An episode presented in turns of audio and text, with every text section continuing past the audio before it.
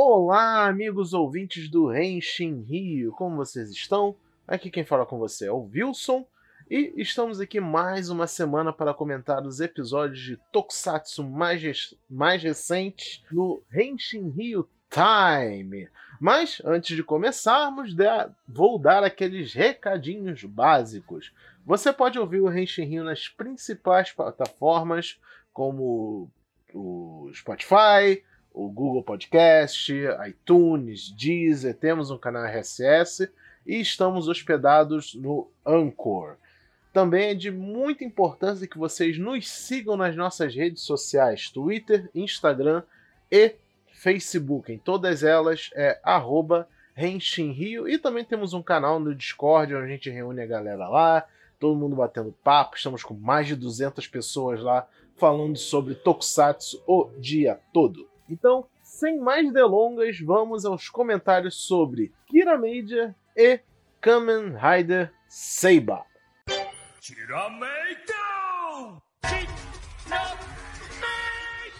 Eu sabia!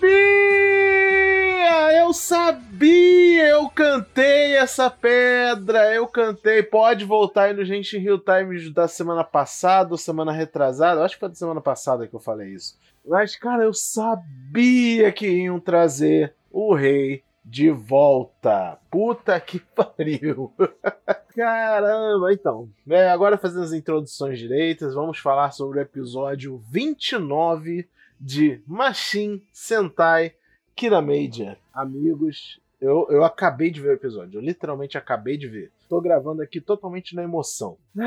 Vamos lá. Continuação direta do episódio da semana passada. Ainda tem o mesmo Kaiju. Diga-se de passagem, nesse episódio eu reparei que a fantasia do Kaiju ele é vestido por duas pessoas.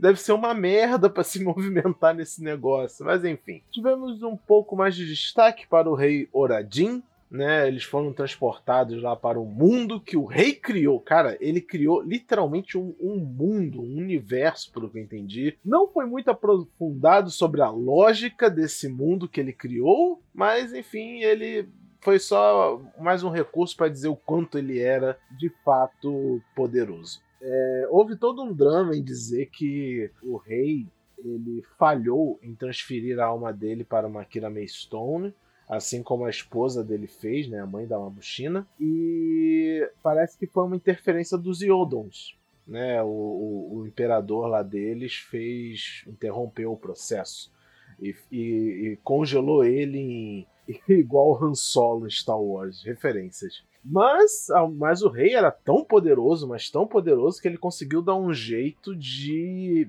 de reverter essa situação, né? Ele, ele, tipo, ele foi interrompido no processo, mas não quer dizer que ele não possa ser completo e ele deu os recursos aí pro Juro tá fazendo isso, que era aquela chave que ele ganhou e etc.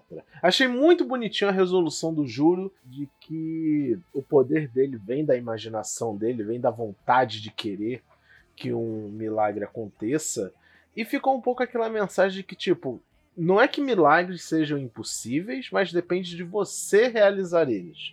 Né? Tipo, eles estavam esperando que alguma coisa simplesmente caísse no colo deles. Tipo, ah, tá aqui as portas, vamos entrar e ver o que acontece. Bem, ele estava tendo um resultado contrário né, aos que eles estavam esperando.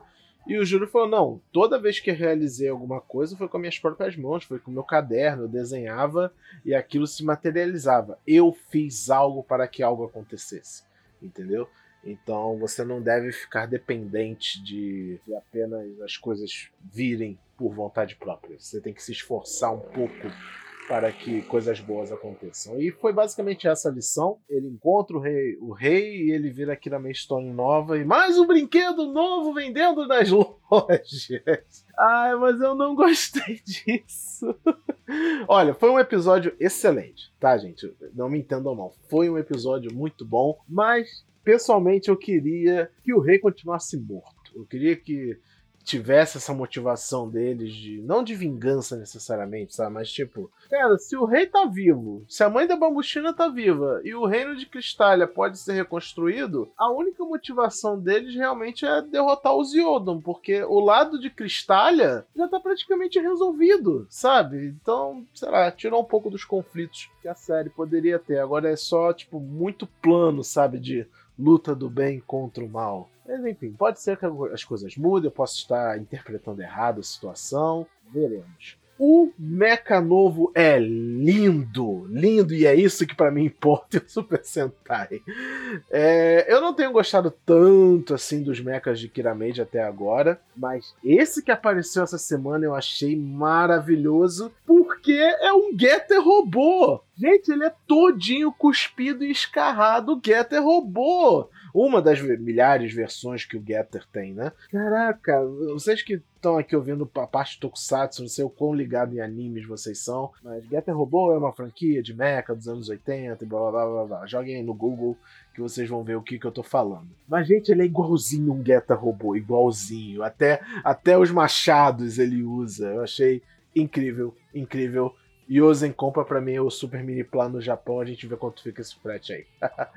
Bem, é isso meus comentários sobre Kira Major dessa semana. Foi um episódio muito bom, divertido, brinquedo novo nas lojas. É, Reoradin de volta na história, aparentemente, né? Vamos ver como é que vai desenrolar o futuro de Kira Major. Muito obrigado por me ouvirem e agora eu passo o microfone virtual para o Igor para comentar o episódio da semana de Kamen Rider Seiba. Valeu, galera. Até a próxima.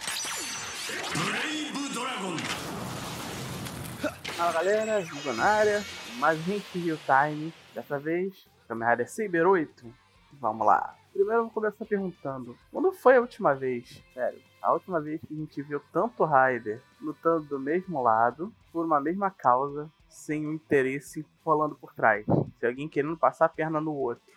Tipo, já são quatro, no próximo vão ser cinco, na verdade seis, né? Cara, isso tá muito legal, tá virando meio Sentai. Agora realmente posso dizer que tá parecendo Sentai. E eu prometi que não ia fazer comparações com Ghost, mas. É, de novo, né? Mas parece que agora eu posso dizer de novo que ele tá puxando o Ghost, porque estamos no episódio 8, eles chegaram a Avalon, temos o poder de King of Arthur. Tanto o gimmick quanto o poder está liberado, né? Não sei para que serve aquele livro. Eu achava que seria o robô, mas ao que parece não é. E pelo menos eu tô gostando que eles estão seguindo é, bem com o Toma. Ele é um novelista e ele está usando o poder dele, né? Que ser, parece ser a única pessoa que lê livros ali, porque o resto do pessoal fica boiando né, com, as histórias e tudo mais. Mas não tá sendo ruim. E de novo, o filho do Buster rouba a cena nesse episódio.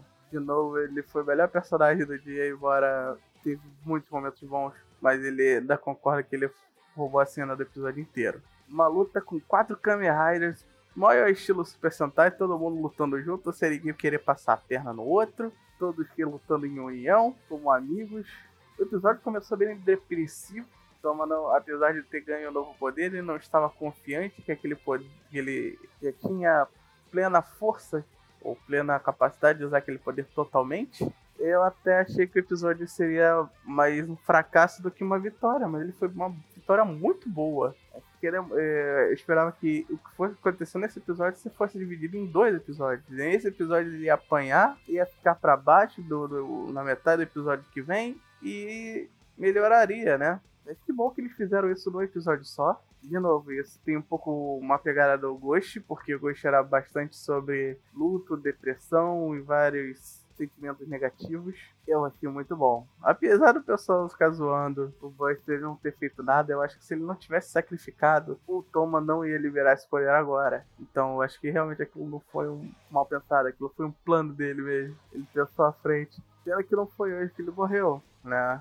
Mentira, não quero que ele morra não, mas eu ainda acho que ele vai morrer. Pela mão do Calibur. Eu tenho quase certeza que vai ser pela mão do Calibur um. Ainda bem que não foi pra um, pra um, pra um monstro aleatório, né? Monstro aleatório seria muito errado. Pelo menos. Enfim, vamos esperar os próximos episódios. Eu já cansei de tentar entender os próximos episódios via preview, porque eles estão enganando demais. Isso é algo que não ocorre geralmente.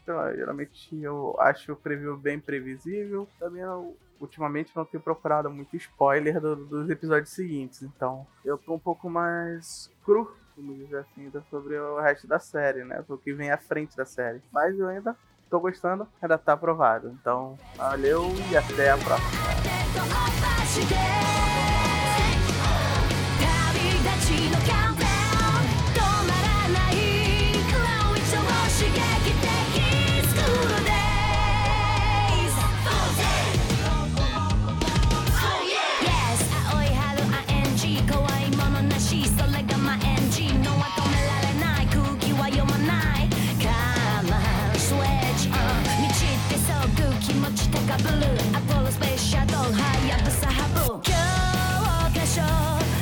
you esquina.